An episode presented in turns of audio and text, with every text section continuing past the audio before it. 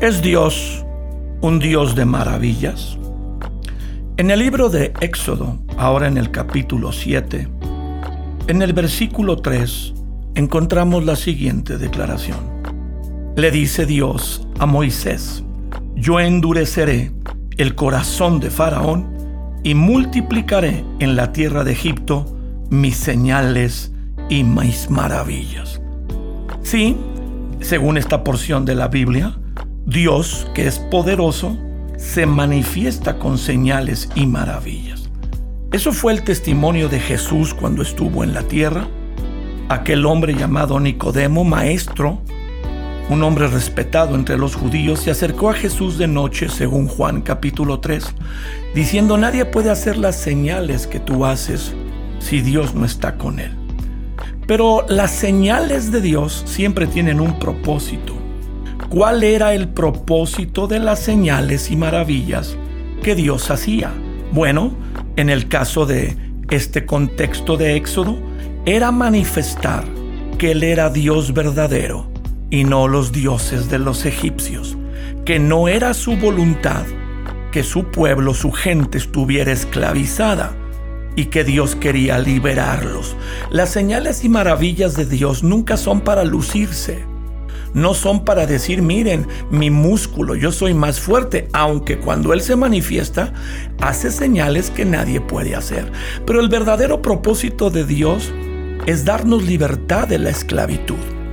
En el libro de Éxodo en general se narra en los primeros capítulos, incluyendo este, el capítulo 7, la libertad que Dios trae al pueblo de Israel. Estos principios de la Biblia se trasladan a nuestros días hoy, a miles de años de lo que está aquí narrado.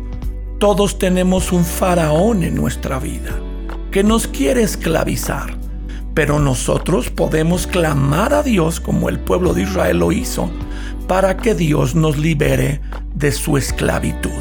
Y Dios nos liberará enviando un libertador. En el tiempo de esta narración, en el libro de Éxodo, fue Moisés, un hombre enviado por Dios, pero que representaba a Jesucristo. Hoy en día cualquier persona que clame a Dios con sinceridad, porque Dios dice, me buscarás y me encontrarás, porque me buscarás de todo tu corazón. Cuando tú clamas a Dios de todo tu corazón y estás atrapado, esclavizado por un faraón, que en este caso es el diablo, que sigue vigente hoy en cualquier país y en cualquier cultura, Dios viene, desciende, dice la Biblia, para librarnos. Y Él lo hace con señales y maravillas. Cuando Dios quiere usar a una persona, la edad es lo que menos le importa a Dios. En el verso 7 dice, este pasaje era Moisés de edad de 80 años y Aarón su hermano, mayor que él, de 83 cuando hablaron a Faraón. Podemos concluir que a los 80 años Moisés comenzó a realizar la tarea que Dios le dio. Tal vez a los 80 años alguien está pensando en su retiro, su pensión, pero para Dios tu edad ya seas muy joven, en este caso ya de la tercera, casi entrando en la cuarta edad, te puede usar. Quiero llamar su atención al final del capítulo 7. Empezaron a hacer señales y maravillas. Eh, el agua se convirtió en sangre.